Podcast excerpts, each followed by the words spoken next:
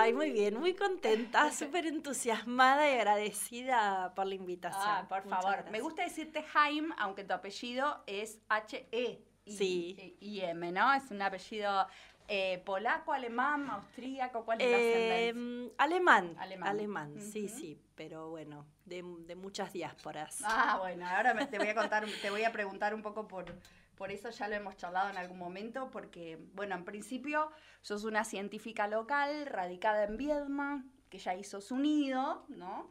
Sí. Eh, y, pero venís de, eh, un- de una trayectoria que empieza en Monescazón o en Salazar. No. Empieza en Bonifacio. Ah, Bonifacio, andaba cerca. Yo fui una migrante toda mi vida desde que nací. Nací en Bonifacio, Laguna Alcina, partido de Guaminí, Ah, bueno. cerca de Pigüé, Bahía. eh, está a 200 y pico de kilómetros también de Bahía, pero provincia de Buenos Aires.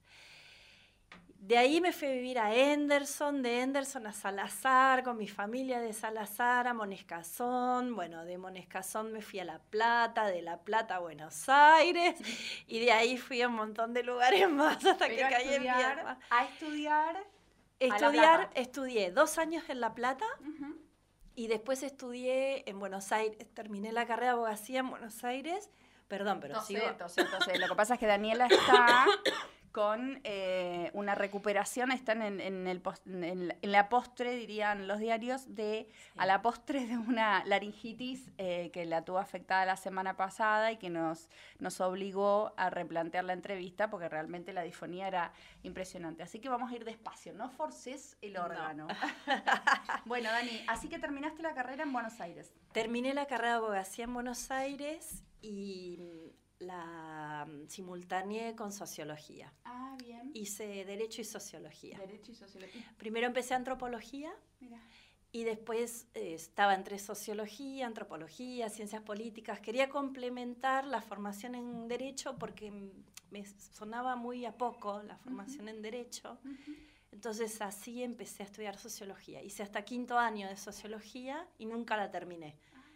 Porque me fui a Barcelona, surgió la posibilidad de irme a Barcelona, me fui para allá, hice, trasladé el expediente académico, hice la convalidación de la carrera de Sociología. Como para terminarla en Barcelona.